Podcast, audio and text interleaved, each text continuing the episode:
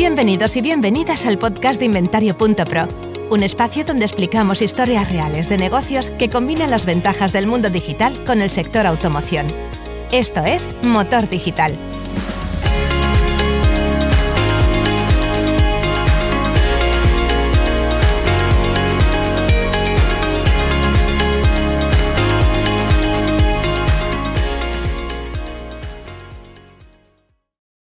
Hola, ¿qué tal? Bienvenidas, bienvenidos a un nuevo episodio del podcast de Inventario.pro, motor digital, atravesando ya por encima del año de vida y tras pensar un poco planteamientos que podíamos hacer y cosas que nos han ido especialmente bien con buen feedback, eh, hicimos un capítulo con el empresario compra-venta.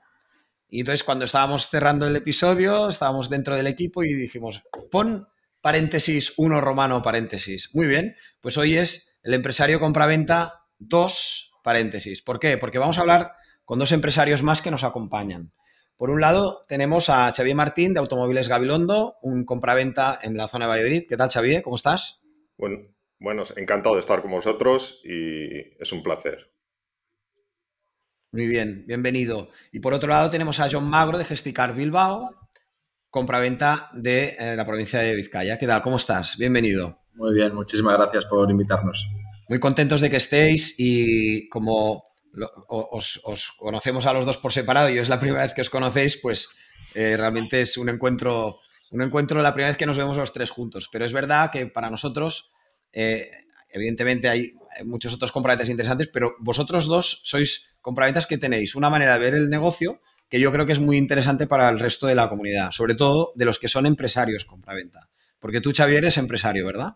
Sí, soy segunda generación. Eh, es un negocio que, fundó mi padre en el año 87 y, y al que me, pues me incorporé en el año 2004.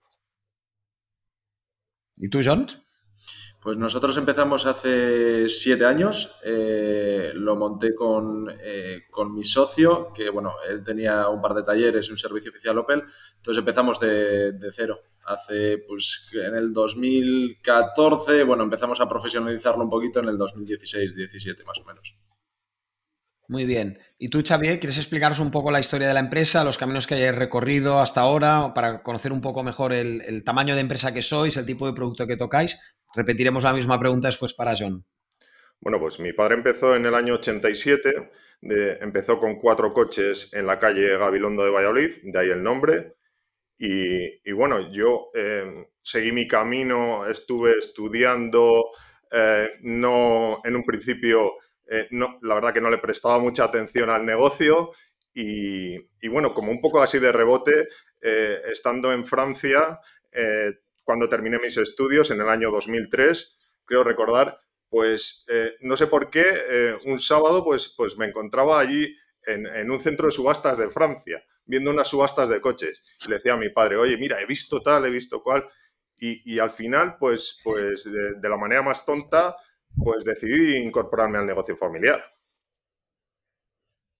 Muy bien. ¿Cuántos coches tenéis? Estamos ahora con un stock eh, entre 130 y 150 coches. Muy bien. ¿Y el, tipo de producto que tocáis es de todo tipo? ¿Os centráis en alguna especialidad? ¿Y la zona geográfica también cuál es? A ver, trabajamos un poco un vehículo eh, principalmente de menos de 5 años, eh, principalmente gama premium, aunque tocamos un poquito de todo. nos centramos como, como clientes fundamentales son los clientes de Valladolid, evidentemente, pero siempre intentamos eh, captar gente de, otras provincias, por supuesto. ¿Y tú, John, qué tal? ¿Cómo, aparte de montar esto con un poquito menos de años de vida que, Automóviles Gabilondo, eh, las mismas preguntas aplicarían a ti, ¿no? ¿Qué, tipo de producto tocáis? ¿Cuál es vuestra historia? ¿O por qué os montáis al negocio de, de compraventa de coches y con eso el nacimiento de Gesticar Bilbao, etcétera? ¿Y qué trayectoria tienes tú? Sí, pues bueno, yo básicamente, a ver, siempre me han encantado los coches. Eh, en casa, la verdad que he tenido un padre muy aficionado a los coches. Entonces, bueno, yo empecé eh, vendiéndole los coches cuando, bueno, eh, mi padre siempre compraba vehículo nuevo y a los 4 o 5 años lo vendía. Entonces, bueno, yo le, ayudaba. Y así empecé, pues que eso, con conocidos, con familiares, a, bueno, a comprar, vender el coche, pero bueno, yo no invertía ningún dinero. Hasta que, bueno, eh, se fijó mi socio en, mí en su día y, bueno, él tenía una pequeña exposición de cinco vehículos y, bueno, lo empezamos a llenar eh, con coches en gestión de venta, porque no teníamos ni, ni, un euro. Entonces, bueno, justo mi padre me dejó 10.000, 15.000 euros para empezar y, bueno, fuimos comprando, comprando, comprando, luego te da financiación el banco y, pues hemos ido creciendo poquito a poco, pero sin, sin vamos, dejar de lado las, bases del, negocio.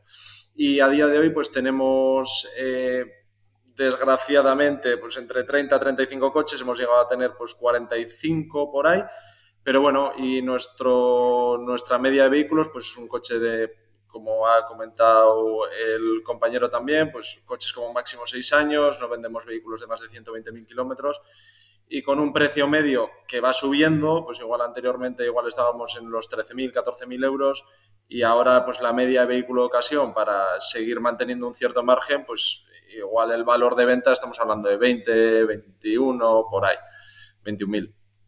Entonces, bueno, eh, nos estamos adaptando a las nuevas condiciones del mercado. Es un mercado muy cambiante y, este año ha, pegado, ha sufrido un, un buen cambio. Vamos. Vamos a hablar de ello. Vamos a hablar de ello las condiciones cambiantes del mercado, que se traducen en fundamentalmente en qué, Xavier, John. Bueno, eh, las condiciones cambiantes del mercado, evidentemente el tema de las compras que, se ha tratado anteriormente, el tema eh, de la incertidumbre en general que, no nos deshacemos de ella, porque primero es el COVID, eh, luego es la guerra, luego subida de precios de todo en general y, bueno, es cambiante eh, y, nos tendremos que adaptar a, las circunstancias. Eso es, sí, como dice Xavi, pues al final hemos experimentado una subida pues de más o menos de un 20%, entre un 15 y un 20, no sé si, me confundo, pero por ahí podemos estar hablando. El mismo coche comprado, por ejemplo, con respecto a hace un, año, quizás. hace ocho meses. O ocho meses yo siempre pongo el ejemplo perfecto. Las Volkswagen Saran. Nosotros antes una Volkswagen Saran con 5 años, 80.000 kilómetros, la estamos vendiendo en 22, 23. Pues ahora se venden en 30. Eh, pero, al se, final... pero, se compran por el 20% más caras. Sí, claro. O, menos. Al final se han reducido bastante los márgenes. Y, yo creo ahora lo que nos pasa, lo que ha comentado Xavier, que, eh, que, al final hay más incertidumbre en el mercado y al final el mercado va más a picos y, que, claro, cada compra es una apuesta. Cuando antes una compra era algo más, como si compras papel para la oficina. Ahora ya cada compra está muy meditada y, y compramos prácticamente a cualquier precio sin saber si lo vamos a, poder vender a, un precio superior, vamos. ¿Y te pasa lo mismo, Xavier? Sí, sí, por supuesto, por supuesto. Eh, hay veces que piensa eh, que, compras pensando en que, bueno, eh, voy a intentar vender este coche en un precio, evidentemente teniendo mi margen, pero bueno, si se me da muy mal, intentaré sacarlo en el precio en el que lo he comprado, por lo menos. Estoy en, en margen, estoy en precio, estoy bien posicionado para eso, pues entonces tiramos para adelante. Pero la verdad que es que cuesta, cuesta bastante conseguir el, vehículo para, para el stock. Pero por otro lado, ¿no puede ser que ante la misma demanda vosotros tuvieseis una mejoría de la rotación media del stock? Porque en el fondo, durante un tiempo, la demanda, ahora quizás ha cambiado y es otra cosa, pero durante un tiempo la demanda no, o sea, el problema que era era de oferta, ¿no? Entonces dices, bueno, pues como tengo la misma demanda, primero, seguramente durante un tiempo lo, vendes más caro, otra cosa es cómo lo compras, ¿eh? Yo ahí no me meto, porque es, lógico que después comprarse más caro, pero, pero ¿no os pasaba que se aceleraba el... O sea, que los coches estaban menos tiempo y por tanto mejorabais los ratios de, rotación? ¿Actualmente o hace un tiempo? Bueno, desde que se encarecieron o sea, desde que se encarecieron o bajó la disponibilidad de coches en el mercado de ocasión y por tanto vuestro stock promedio bajaba, pero la demanda no bajaba. ¿O es que la demanda ha empezado a bajar? Estamos hablando marca temporal de este podcast a, mitad de marzo del 2022. ¿eh? Pues, a ver, la demanda eh, está claro que ha subido, porque la demanda de, Bueno, no hay oferta de vehículo nuevo, por lo tanto, al final la gente se tiene que decantar por el vehículo de ocasión y a cualquier precio. Eh, en cuanto. en cuanto al, margen eh, como tal, yo creo que ha habido unos meses bonitos que al final podíamos comprar decentemente y podíamos vender a cualquier precio. Cuando ahora yo lo que noto, por lo menos en, nosotros, que en los últimos tres, cuatro meses sí que al final nos han apretado un poquito más el margen. Hay mucha demanda, pero claro, hay mucha demanda también en la compra por parte de los concesionarios, porque los, eh, los concesionarios de vehículo nuevo tienen que rentabilizar sus instalaciones con algo. En, este caso... Eh, ha, entrado mucha gente, no sé si con experiencia, sin experiencia, pero con mucho dinero que al final lo que ha hecho es eh, acaparar eh, cada vez más stock, por lo tanto ha subido mucho el, precio de compra. Entonces, está... Yo creo que, vamos, yo en mis ocho años de experiencia creo que es uno de los momentos con mayor tensión para el comprador de, en el concesionario, vamos. En ventas, pues bueno, más o menos eh, funcionamos bien, pero eh, la tensión o la carga de, un compraventa o un concesionario está en el, jefe de compras, que es el que, el que más riesgo o el que más presión tiene encima. ¿Xavier? Bueno, sí que es cierto, yo estoy, estoy de acuerdo con John. Eh, han entrado muchos actores nuevos eh, en el mercado, han entrado muchos actores nuevos tanto en venta, que te están, que te, actores muy fuertes, muy potentes, con mucha mm. visibilidad, que, están haciendo daño en el mercado, se están llevando una parte importante del mercado, pero no solo eso, es que te están llevando una parte importante de las compras también. Y, está muy complicado comprar porque eh, tú resulta que, por ejemplo, si estás en una subasta, has pujado por un coche, eh, has pujado ya muy alto y, aún así no te lo has llevado. O sea, que ese que se lo ha llevado lo ha pujado más alto que tú. Y respecto a la, a la demanda, la demanda, yo, yo no sé si realmente hay un, aumento de demanda. Quizás, eh, bueno, eh, últimamente incluso yo diría que ha bajado un poco la demanda. Creo que ha bajado un poco la demanda, pero claro, lógicamente también ha bajado un poco la demanda porque eh, ya no existen esos chollos a la vista o decir, joder, pues es que este coche de, de ocasiones que está a la mitad de precio que nuevo, pero claramente. Entonces, bueno, pues igual quizás también el cliente final a la vez se retiene por eso, a la vez se retiene, evidentemente, por todo esto, el, tema de la guerra y de, de la subida de precios, que, hombre, le está afectando al bolsillo, evidentemente. Mm. Sí, como, como dices, Xavi, al final también eso no eh, es algo que no he nombrado y tú bien lo has nombrado, que al final están entrando empresas muy fuertes, que todos sabemos cuáles son los nombres, y, y que claro, que es muy difícil comprar a un particular a día de hoy un coche porque si vienen a donde ti, antes han ido a los que se anuncian en radio, en televisión, y eh, ¿quién se lo queda? Quien más pague.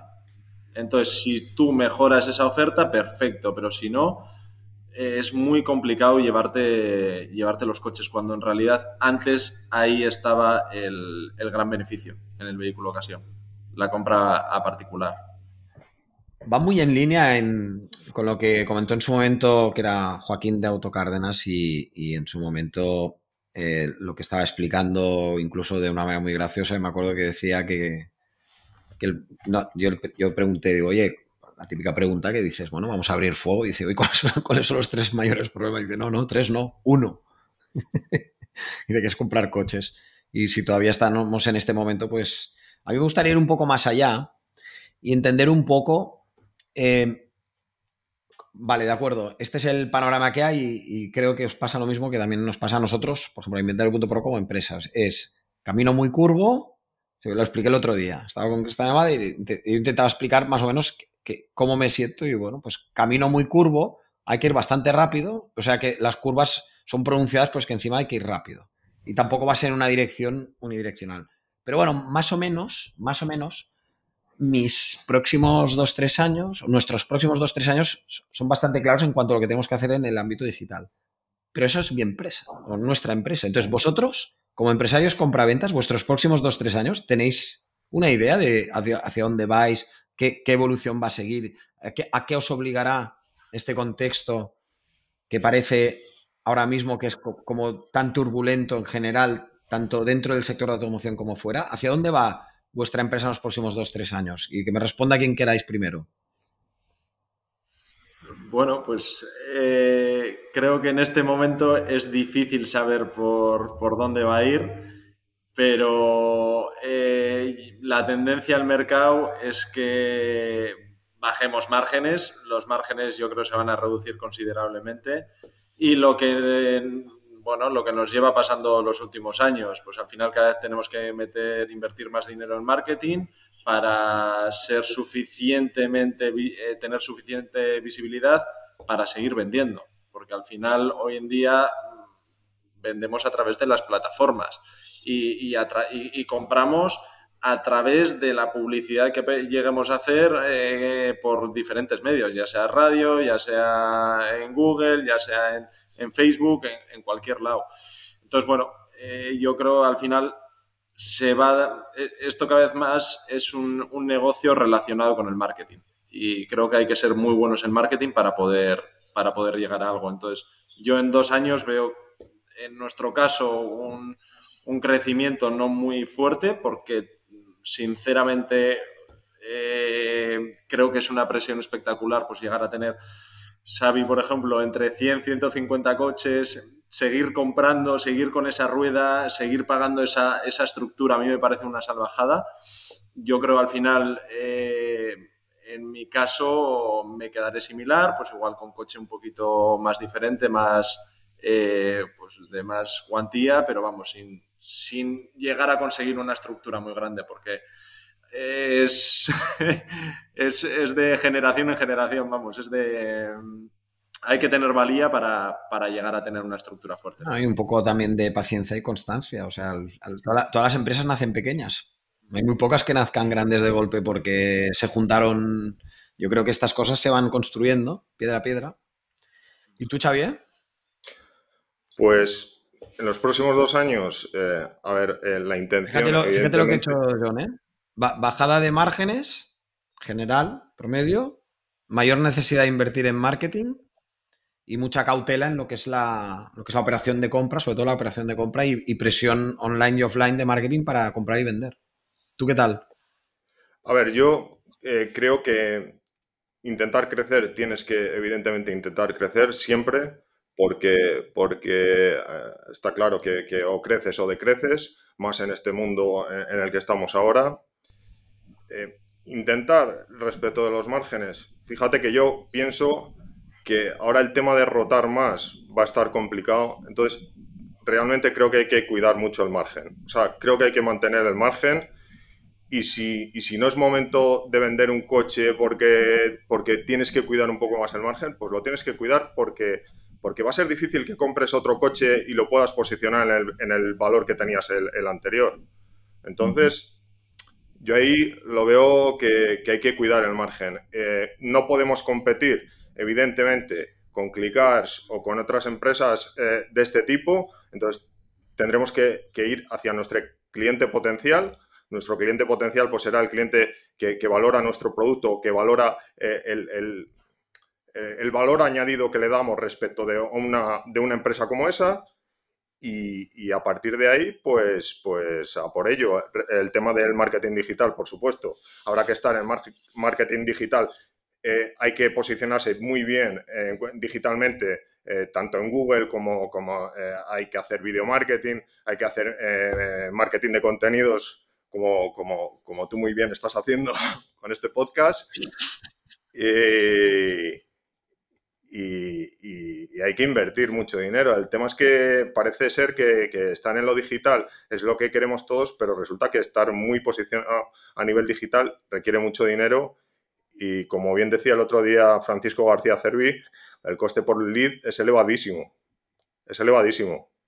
Entonces quizás eh, hay que ir a por el cliente referido, que, sueles preguntarlo mucho habitualmente a por el cliente habitual tuyo, el cliente que te recomienda y, y por ahí pienso yo que van a ir las cosas. El referido cierra que no, tiene ni punto de comparación. Ni punto de comparación. uno que viene a ti porque le ha ido bien a, tu, a su amigo es, o su amiga es, brutal. No tiene nada que ver. claro, eso requiere eso también requiere marketing. Y, requiere, efectivamente, requiere marketing y requiere dinero también, porque al final, para que tú atiendas bien a tu cliente, pues le tienes que atender muy bien en garantía, tienes que preparar muy bien el coche. Entonces, eh, al final, quizás el marketing se te va en eso, no, no se te va en otras cosas, pero se te va en eso también, claro.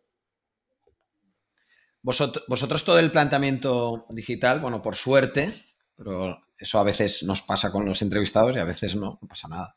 Por suerte, los dos podemos trabajar desde inventario para vosotros y hay una parte en la que os ayudamos, pero en, la totalidad de lo que es el marketing digital, eh, perdón, marketing digital y también en el offline, creo que estáis haciendo acciones tanto para generar demanda de compra como para generar demanda de venta, ¿no? Eh, John, has comentado antes que estabas en la parte digital y después también hacías eh, cuñas, ¿no? De radio así. ¿De compra? O no, de, compra. únicamente de compra. Cuña de, o sea, cuña de compra en radio y toda la parte de generar leads de venta para, que, para poder vender los coches, tiras tanto de portales como de, Google o, portales. Sí, eh, a ver, eh, tanto para... Al final, yo creo que la diferenciación ahora está en, tener eh, producto y en conseguir esa rotación. Está claro lo que ha comentado Xavi, que a día de hoy hay que mantener ese margen. Es que si no, es, imposible porque luego cuesta recuperar un coche. Yo lo que comentaba es pues a, largo plazo, pero a día de hoy al final nosotros lo que estamos haciendo es en offline, estamos eh, haciendo estrategias de, compra de vehículos y luego a través de redes sociales, Google eh, y tal, pues hacemos tanto de compra como de venta, ambas. Ambas. Cuando antes, por ejemplo, hace dos años, no invertíamos ni un euro en, la compra, solo en venta. Interesante. Es muy interesante esto. Mm. ¿Cómo ha cambiado, no? Entonces, el mix de marketing. Bueno, creo que hay que adaptarse. Al final, antes eh, pues te buscaban, ponían concesionario, en este caso concesionario Coches Bilbao, estabas por ahí y ya directamente te venía un cliente para que le tasases un, un vehículo. A día de hoy, tú pones eso y vamos, si no pagas no apareces en ningún lado y van a donde Pedredol o el del chiringuito diga. Pues es que van ahí, pues está claro, es lo que todos haríamos o la plataforma de compramos tu coche que lleva muchos años. Al final estar en, radio continuamente y en televisión continuamente pues hace que seamos más pequeñitos. Entonces, bueno, hay que buscar ese, ese nicho de mercado y atacarlo. ¿Y cómo hacéis el marketing, Xavier? ¿Tenéis la misma estructura, el mismo, los mismos objetivos o hacéis cosas distintas? A ver, nosotros marketing eh, hacemos cuñas también, pero solo de venta. Eh, hacemos posicionamiento también en Google, pero como bien comenta John, eh, posicionarte incluso en tu propia ciudad hoy en día es muy, muy, muy difícil porque, porque te aparece lo que te aparece, cuanto buscas. Y, y bueno, luego intentas hacer pues eh, video marketing, haces algún vídeo de algún coche, bueno, haces algún vídeo, haces toda todos los meses un par de vídeos de coches, los publicitas por, eh, Facebook, bueno, todo suma, todo suma. El estar en, las plataformas de venta tan importantes pues, como todos sabemos, Cochesnet, que al final es la principal autocasión, etcétera, etcétera, pues hoy en día estar en Cochesnet cuesta mucho dinero, cuesta mucho dinero, eh, también hay que posicionarse dentro de Cochesnet, en fin, eh, toda esa base de... Y, os, voy a hacer preguntas a ver si lo tenéis o no, pero tampoco, o sea, no lo tenéis, pero como comentáis el, los próximos dos, tres años y habláis mucho, por ejemplo, del tema de ventas referido, o sea, es y creo, lo hemos visto, que es una tendencia todo lo que habéis dicho y todo lo que hay ahora, pero por ejemplo, para hacer bien el marketing de referidos o la continuidad del cliente para que o bien él o bien recomendado por él te llegue un cliente por la puerta, porque tú has hecho acciones de marketing, pues aparece todo el tema de automatizaciones de marketing o la consolidación de una base de clientes en la que tengáis los teléfonos, los emails, etcétera. ¿Estáis trabajando con esto o pretendéis trabajar en el futuro? Eh, la construcción y, cuidado de una base de datos de clientes eh, tanto potenciales como históricos para ir tratando con ellos a lo largo del tiempo? ¿Es un plan que tenéis? ¿Tenéis pensado hacerlo? Bueno, nosotros justo hemos empezado hace, hace nada, tres meses con ello. Hemos incorporado pues, una persona de marketing para, sobre todo para tratar bases de datos e intentar explotarlas. acumuláis los correos de la gente que ha interactuado con vosotros, compre o no, porque son personas que potencialmente... Datos, sí. Claro.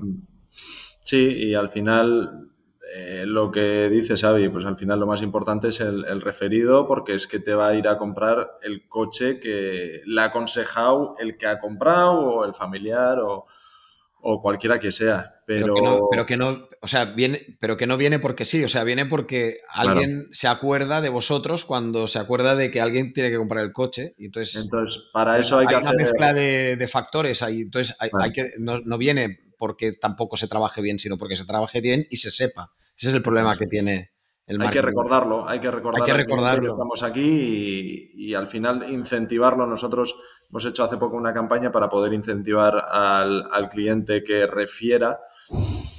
Y bueno, eh, hemos sacado algo que por lo menos, eh, pues bueno, alguna venta sí que hemos realizado a través de eso. Entonces, creo que es eh, momento de empezar a explotar y bueno, hay que explotar todas las vías para conseguir cualquier venta, vamos. Muy bien. ¿Tú, Xavier? Bueno, pues realmente no, estoy explotando mucho el tema de base de datos. Quizás es un tema a explorar, pero em, creo que el cliente referido realmente al final em, es que te recomienda sin, ni siquiera pedírselo. O sea, es que es, eh, más que un cliente, es un, seguidor tuyo. Entonces, si se entera de que alguien eh, está buscando un coche, le dice, oye, vete allí que te van a tratar bien, vete de allí que tú mira y si, si te cuadra, pues bien, y si no, pues no pasa nada. Entonces, yo em, quizás em, intentar que el cliente te recomiende, eh, creo que el cliente si quiere te recomienda. O sea, en ese aspecto, hombre, de todo se puede sacar, evidentemente, y, seguramente que si haces una estrategia de base de datos y, coges una base de datos, pues, pues seguro que vas a sacar Bueno, la tuya, al, final, Xavier, es la tuya propia. O sea, si, sí, sí, sí, si, si pasados tres o cuatro años que, es cuando vuelven a necesitar un coche, pues de, quizás un poquito más, pero vamos, tú, tienes todo lo que te ha pasado o todos los intentos de venta, no hace falta que sean los compradores, sino todos los con los que has interactuado y, se puede gestionar esta base de datos, eso es un activo que tienen las empresas a día de hoy que a mí me consta que no lo utilizan. Entonces, una empresa que tiene 10, 15 años de vida pero que ha ido acumulando los, los, tanto los leads de venta como los que convirtió como los que no, al final puede ser que tenga mm, cada año nuevos emails como 5, 10, 15 veces más eh, personas que las que realmente le compraron. Eso sí que es un activo que al menos te ayuda a rentabilizar las, las inversiones que se hacen en tanto en la web propia como en las campañas como en los portales, bajo mi punto de vista. Bueno, y más John, porque vosotros tenéis taller o Xavi o no, no tenéis taller. Nosotros tenemos taller de uso interno, o sea, solamente para preparar. Ah, de uso interno. Sí, sí, para ¿Y tú preparar tienes de uso externo? O sea, taller con clientes o no? Sí, nosotros. El, el taller es otra fuente. Muy, muy buena fuente. Muy, muy buena muy, muy buena. Todos los meses vendemos algún vehículo con Tau, pero a lo largo del año... La propia interacción con el cliente de taller, ¿no? Claro, sí, sí, sí. Uno de los comerciales está en una pequeña... donde empezamos, que está justo ahí el taller. Entonces, ahí al final tenemos cinco cochecillos y tenemos un comercial porque es muy buen sitio. Pues, oye, pues alguien se fija en el coche, oye, le puede interesar a mi cuñado. Entonces, siempre viene bien siempre viene bien. Y luego el taller es fundamental porque si, en este caso nosotros, y seguramente Xavi por lo que has comentado también, damos garantía propia, entonces al final eh, lo que hacemos muchas veces es comprar al cliente. Cuando no tenemos que pagar una garantía, la pagamos. De esta forma conseguimos fidelizar al cliente. Entonces, ese es el mejor, el mejor marketing que, que podemos tener los, en este caso nosotros que somos pequeñitos, lo mejor que podemos hacer, porque al final el objetivo es conseguir el mayor porcentaje de ventas respecto a la gente conocida o referida, vamos. Muy bien, muy interesante. ¿Utilizáis los, los mecanismos que han empezado a montar los portales para derivaros oportunidades de compra o todavía no lo utilizáis mucho? ¿Tienen la, la posibilidad de derivaros gente que ha puesto el anuncio como particular para que podáis optar a comprarlo. Han sacado recientemente soluciones, por ejemplo, me acuerdo la operación, lo que hace mm, Autocasión, que consigue eh, pasar eh, clientes interesados en la, en, la, en la, venta de su coche, son particulares, que han puesto el anuncio y os, os, puede generar oportunidades de compra. O solamente vais a comprar a, a los puntos eh, de subasta o los puntos de, compra entre profesionales. ¿Cómo lo hacéis la parte de compra? Mm, yo desconozco ese producto en concreto. Eh, nosotros compramos, eh, compramos a compañías de renting y compramos principalmente en subasta. En subasta. Luego también, compramos, algo, eh, compramos algo a particular que, nos viene a ofrecer su vehículo. A particular, ah, vale. O sea, Tú, sí que tienes operaciones de, por ejemplo, de cambio de coches y que hacéis. Claro, claro, claro, evidentemente evidentemente, que es, que es otra de las dificultades eh, añadidas. Porque claro, si tenemos dificultades en la compra porque los precios están altos, evidentemente cuando alguien te, viene a dejar su coche como parte de pago, pues lo tienes que pagar de acuerdo a cómo está el mercado ahora. El precio de referencia. Claro. El precio de referencia lo tiene Entonces, eh, está complicado el tema.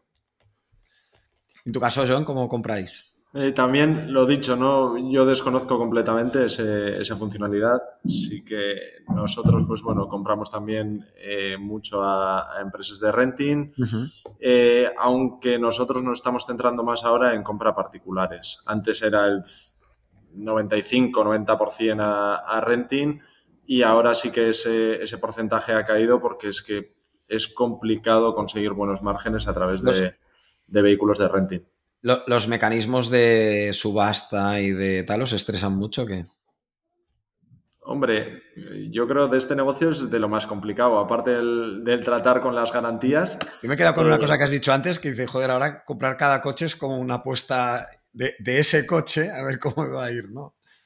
Sí, eso, Me, eso, Me, ha impactado porque ya mm. no es tan rápido. Bueno, pero e, es como todo, acostumbrarse, pero claro, antes era el precio de venta, eh, en el precio al que lo, poníamos a la venta y acondicionado con la garantía y todo. Entonces cuesta verse en esa situación. Ya. Pero sí que las subastas estresan, sobre todo en estos momentos que no hay stock y tienes que comprar sí o sí para, para seguir pagando la estructura.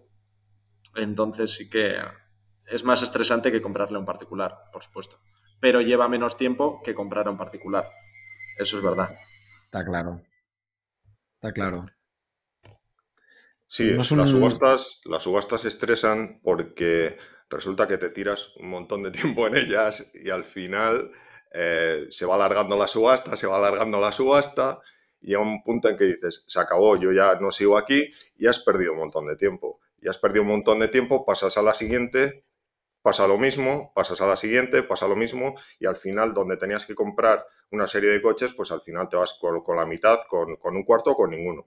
Entonces, eh, el, tiempo, el tiempo que le dedicas a ello es, mucho. y, luego no te pasa, Xavi, que pones un precio límite que dices, lo voy a comprar en 18, de aquí no me paso. Y acabas comprándolo al final en 20.500. O sea, es que es te encaprichas del coche y dices, joder, mira, este tiene un equipamiento muy selecto, merece la pena por el kilometraje, es la tipología de coche que yo metería aquí. Y es que al final acabas pagando una salvajada y ahí es cuando dices, porque es que en 18 ya no lo compras. O sea, eso es lo que tenemos en mente, pero no lo compras. Y ahí es cuando dices, hostia, tengo un posible riesgo aquí, que no sé, a ver si lo salvo por lo menos en ese precio verdad. Sí, sí, sí se ha cortado el tema de la, de, la, de la, frialdad, de decir, eh, antes decías, bueno, este coche lo puedo comprar hasta aquí, hasta aquí, hasta aquí. Eh, ahora, pues, pues eh, te, picas un poco más, claro, evidentemente. Entre vosotros, no digo entre, me refiero, no vosotros dos, que es la primera vez que os conocéis, pero entre los compraventas de vuestra zona y tal, interactuáis mucho. Entre, es curiosidad, ¿eh? Es, es decir, a ver, yo, yo, voy al congreso tal, y con Auto, y me encuentro a mis amigos competidores, y entonces estamos charlando, nos tomamos un café, evidentemente, pues explicas lo que explicas y tal, pero sí que es verdad que nos explicamos, me duele aquí, me duele allí, dentro de lo que no sea mucha información que el otro se pueda aprovechar, pero sí que es verdad que tenemos una cierta interacción y entonces compartimos penas y, entonces tenemos charlas muy interesantes. ¿Vosotros habláis entre vosotros. Empresarios compraventas de la misma zona, y, tenéis este tipo de conversación o, vais muy por libre? ¿Cómo funciona esto? Nosotros, por ejemplo, aquí en Bilbao, eh, al final lo de siempre, y no es por echar flores, sino que al final gente que trabaje bien hay poca en este sector. Que haya mucha gente, sin duda. Entonces nosotros, por ejemplo, en Bilbao hay cuatro o cinco compraventas que nos llevamos muy bien. Solemos hablar prácticamente todas las semanas, incluso tenemos un grupo de, WhatsApp y, solemos quedar una vez a comer, por ejemplo, una vez cada dos meses o algo así. Entonces tenemos muy buena relación y, la verdad que nos traspasamos clientes, nos pedimos incluso algún, algún coche, oye, que mira que tengo un familiar que quiere este coche, en cuanto me lo dejas. Entonces la verdad que tenemos bastante buen trato. Luego, pues siempre hay muchos concesionarios porque esto está plagado que prácticamente ni nos conocemos, pero los más cercanos o, los que más tenemos en común sí que tenemos bastante buena relación. Que sí que hay un Vale, vale. Entonces sí que hay un, comportamiento un poco colaborativo, ¿no? En según, evidentemente, eligiendo bien con quién te, con quién te relacionas. ¿Y a, y a ti, Xavier, te pasa esto? Bueno, yo creo que en, mi caso, en mi caso tengo, tengo una persona, tengo un compañero, amigo eh, de la competencia con el que sí que tenemos un, gran trato. De hecho, he estado con él hablando hace poco, eh, con Juan Carlos, que si nos escucha le mando un saludo. Eh, pero la realidad, la verdad es que con el resto de la gente, pues, pues bueno, con algunos sí que tengo un trato cordial y tal, pero no, no tengo relación, sinceramente. Es más, eh, quizás tengo relación con otros compraventas de alguna otra provincia con la que hemos hecho algo, eh, pero no, no, tengo, no tengo esa, ese corporativismo del, que, del que hablas, Edu, no, no lo tengo. Sí sé si llamarlo, sí, corporativismo. Es que, em, ¿cómo te lo diría? El, hay, veces que ya es más psicológico, que es, oye, mira, yo tengo este problema, y dice, bueno, no eres el único porque yo también. Yo ayer tuve una conversación y como sé que me va a escuchar, aprovecho y le mando un saludo, porque ayer, cuando iba en coche, tuve una conversación con él y le saludo. Pero sí que es verdad que es bueno que a veces eh, uno ha explicado diciendo, hostia, eh, lo estoy pasando mal porque, yo que sé, en este tipo de cliente o en este tipo línea de negocio, otra vez me ha pasado este tipo de problema. Entonces dice, bueno, pues no eres inútil, no eres tonto y no eres el único. O sea, no es, a mí también me pasa, más o menos me pasa con el mismo eh, tipo de, cliente y con el mismo tipo de proyecto. Y entonces no, no ya es, esa es psicológica. Pero en el caso vuestro, claro, lo que dice John es que se pasan, a ver, que se pasan oportunidades o negocios sin ningún tipo de problema porque más o menos hay el nivel de confianza suficiente como para tener el yo te ayudo ahora y tú me ayudarás luego, ¿no? Y, eso sí que hace que en el fondo quizás sí que es un poco más grande la red de oportunidades, tanto de compra como de venta. Entonces ya no es un tema psicológico, es un tema operativo.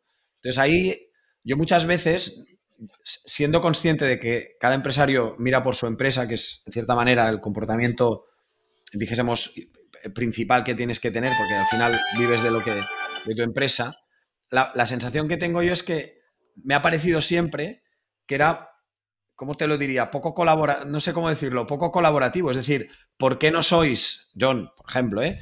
¿Por qué no sois 20 y no 4? O, Xavier, ¿por qué sois 2 y no 5? ¿No? ¿Sabes lo que te quiero decir o no? Sí. ¿Por qué no sois más? Porque no, porque no hay tanta confianza o tanta gente con la cual interoperar, o porque no hay herramientas, o porque no vale la pena, porque más allá de este círculo ya no hay gente cabal, ¿no? es una pregunta que siempre me he hecho, ¿no?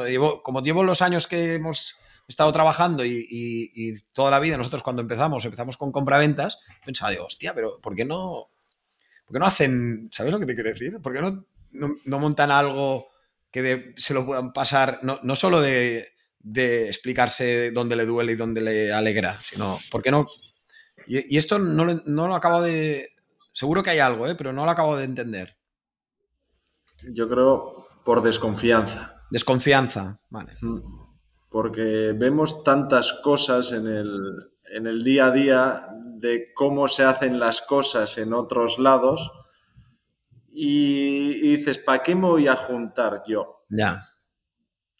yo lo que veo, ¿eh? nosotros nos pasa, pues yo que sé, al tener taller, somos, nosotros somos servicio oficial Opel, vemos eh, coches que se han comprado en otros lados y al de nada, oye, que tiene una avería, que tiene... Pero que empiezas a ver chapuzas. Pero como en todos lados, oye, todo puede ser y esto es una máquina. Pero yo más que nada, nosotros, eh, pues eso, lo que hemos dicho, somos un grupo, somos de cuatro, eh, cuatro personas, cuatro concesionarios, y, y, es que al final somos tan similares que, que por eso estamos juntos, pero también despotricamos de mucha gente y sabemos que, que, que es que tampoco yo creo que no, no, te apetece juntarte con la gente que, vale. que no comparte tus ideales o... Ya, te entiendo. básicamente, pues entonces es un tema de, de confianza y desconfianza. Es el, el umbral. Porque si, se, si todos confiasen en todo, sería más fácil hacer según qué. Sin duda. Y tú, Xavi, también tienes la, pues misma, la misma percepción, ¿no? Me imagino. Yo no sé, yo, yo voy a decir esa frase de, de quizás no eres tú, quizás soy yo, ¿no? La culpa no es tuya, igual es mía, ¿no? Pero, pues no lo sé, no lo sé. Eh, yo, por ejemplo, con, con, este chico, con Juan Carlos, pues hablo abiertamente, eh, compartimos cosas, compartimos, eh, oye, pues a mí me ha ocurrido esto, me ocurre estas averías en este coche, este tal, o alguna vez nos han venido a ver el mismo tipo de coche y al final te dice, eh, si el cliente igual era tuyo anterior, te pregunta, oye, ¿qué tal? Porque he visto un coche, digo, pues, cómpralo sin ningún problema porque te va a atender estupendamente. Y me consta que, es que él lo hace exactamente igual. Entonces, hay una relación, efectivamente, hay una relación de confianza, hay una relación de confianza. Nosotros, en, nuestro caso, nos conocemos eh, desde el colegio, entonces, pues tenemos una relación de confianza y luego ha coincidido, que hemos coincidido, hombre, evidentemente cada uno va a lo suyo, pero, pero no nos pisamos, nos pisamos y y es difícil en este mundo no pisarte porque eh, tú vas a un concesionario y si te uno te dice, eh, el, cliente aprovecha la coyuntura y dice, bueno, eh, si es que tal me da dos años de garantía, es que tal me da tres, es que tal me descuenta cuatro. Entonces, si entras en esa competición, pues, pues al final no puede haber una buena relación de la que, de la que estamos hablando. Yo lo veo complicado, Edu, lo veo complicado. Ah, no, no, yo, yo, yo intento entender el, o sea, el, ¿Por, qué no tal? Pues ya está, pues un tema de confianza. Entonces, claro, ahí... ¿Que, sería estupendo? Pues seguramente si consiguieras, yo qué sé, si, si, a ver, cada uno evidentemente trabaja un método, eh, todos los métodos son lícitos y, cada uno actúa a su manera. Pero claro, como no hay una uniformidad de, de, trabajo o todos... Es que es que son como dos niveles distintos. A ver, voy a teorizar, pero es que creo que va por ahí. Creo que son como dos niveles distintos. La confianza en la empresa y el estado real del coche. Otra cosa es que todo el mundo le puede caer un coche que no esté bien, pero, pero si no confías en la empresa te puede traer buenos coches que no tienes ganas de hacer negocios con según quién. ¿Sabes lo que te quiero decir? Entonces, el, coche mmm, que esté bien inspeccionado por una contraparte que te puedas fiar, si no es, si no es una entidad neutral y tal, pues no, no, no, te lo vas a creer si no confías en la empresa. Y ya está. Entonces, entonces, ¿para qué te vas a quedar un coche que... Otra cosa es que el que te lo da, confías en él y sabes que lo ha hecho bien. A mí, no, sé si escuchasteis el capítulo de Canal Car. Canal Car, José Leal explicaba eh, lo hiperexhaustivo que, que le hacía la revisión a cada coche y resulta que si no lo cumplía todo, pues que al final no se lo quedaban ellos para la propia cartera. Habían trabajado con mucho rigor operativo, pero, es que se lo hacen ellos. Entonces dices, bueno, si te fías de Canal Car como empresa o te fías del coche, de los coches de Canal Car, es una cosa.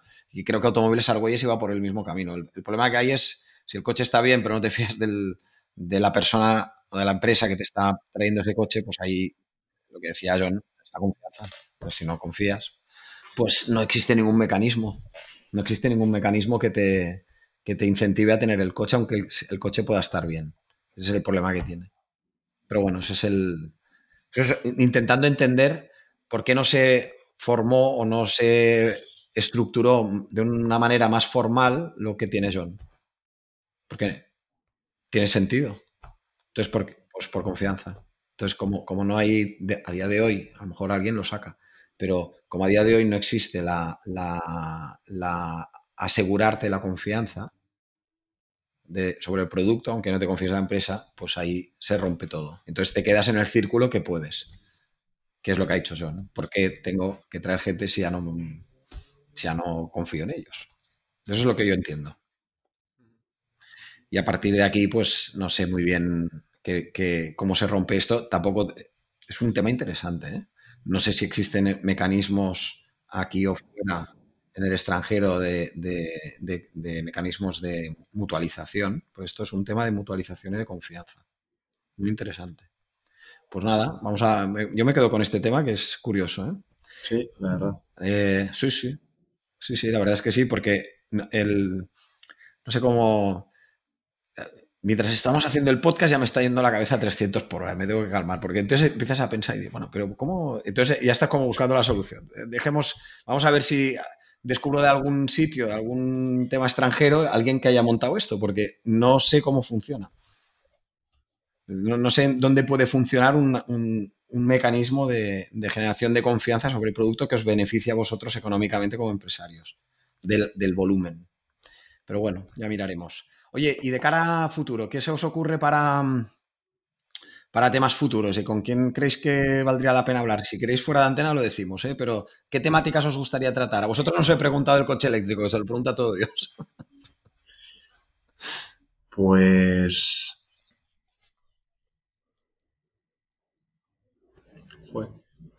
Yo tengo muy poquita imaginación, ¿eh? la verdad, y sobre todo no, tengo la, chispita de la, rapidez, la verdad. No, si tenéis eh, eh, algún tema o algún o incluso algún compraventa que queráis que se, se apunte y le, y le, contactamos o queréis que hablemos de algún tema así en especial, alguna sugerencia. creo que hemos tratado bastantes palos. Estoy, bueno, yo tengo algún tema, voy a intentar traer a alguien del mundo de las motos. Vamos a buscar algún empresario de motos.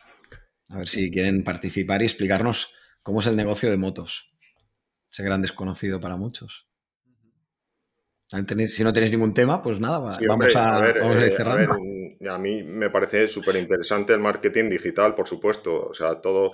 Te comenté un, nombre que tampoco quiero decirlo aquí porque no, le quiero. No, le vamos a poner en un compromiso, pero es una persona que, quizás. Eh, es súper interesante, eh, controla mucho el negocio, lleva muchos años, tiene mucha experiencia y sería interesante escucharle.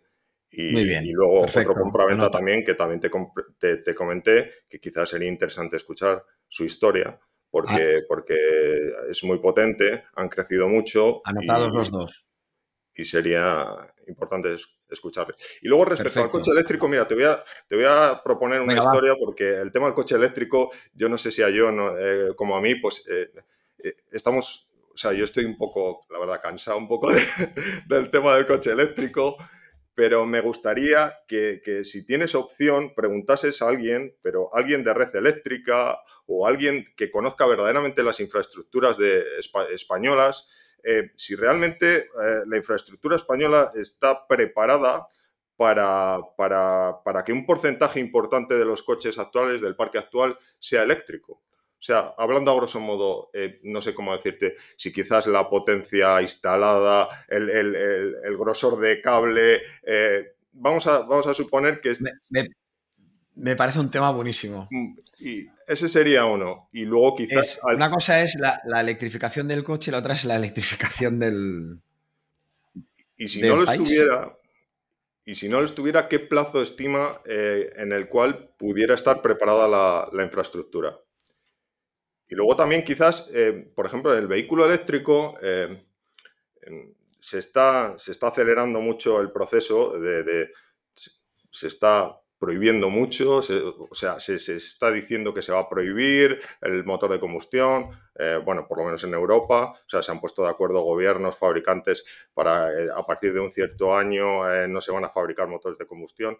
Creo que solo para el mercado europeo, quizás los fabricantes, no sé si, seguirán fabricando para otros mercados motores de combustión, pero, pero sería interesante también eh, saber que, una vez que, por ejemplo, después de, con la evolución que están teniendo los coches eléctricos, en el momento en que podamos cargar un coche eléctrico eh, al 80% en 5 minutos, ¿qué pasará con estas primeras unidades de coches eléctricos que tardan 8 horas en cargar? ¿Qué valor van a tener en el mercado? Claro, claro. Sí, sí, muy buen punto. Yo, el tema de la infraestructura, este lo tengo clarísimo. Tengo que encontrar de una explicación, o sea, que, realmente lo explique cómo es. No pasa nada, que, haga una descripción de lo que hay y de lo que va a haber a la velocidad que se incorpora. Porque yo creo que el punto este que has tocado de, la, red, o sea, en cuánto va a estar con unos mínimos o cuántos coches puede soportar la, red que se vaya creando, esa es la parte clave. Eso, me parece súper bien.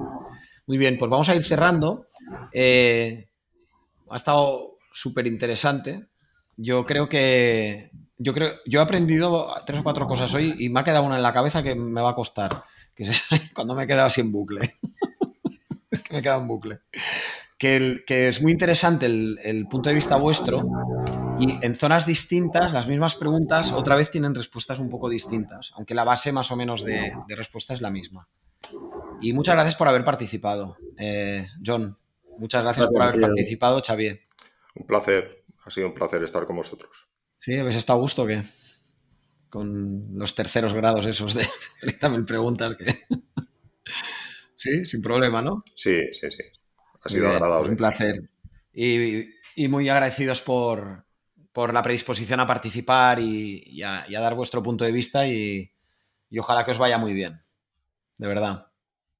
Y vamos avanzando y vamos viendo las cosas nuevas y, y nosotros ahí estaremos siempre a ver en qué os podemos ayudar, ya lo sabéis. Pues muchas gracias por todo a los dos. Eh, gracias a los que nos escucháis. Hemos estado hablando con, con Xavier Martín, empresario compraventa de automóviles Gabilondo, en Valladolid. Con John Magro, empresario compraventa de automóviles en Bilbao. Gesticar Bilbao. Muchas gracias a todos y hasta otro episodio.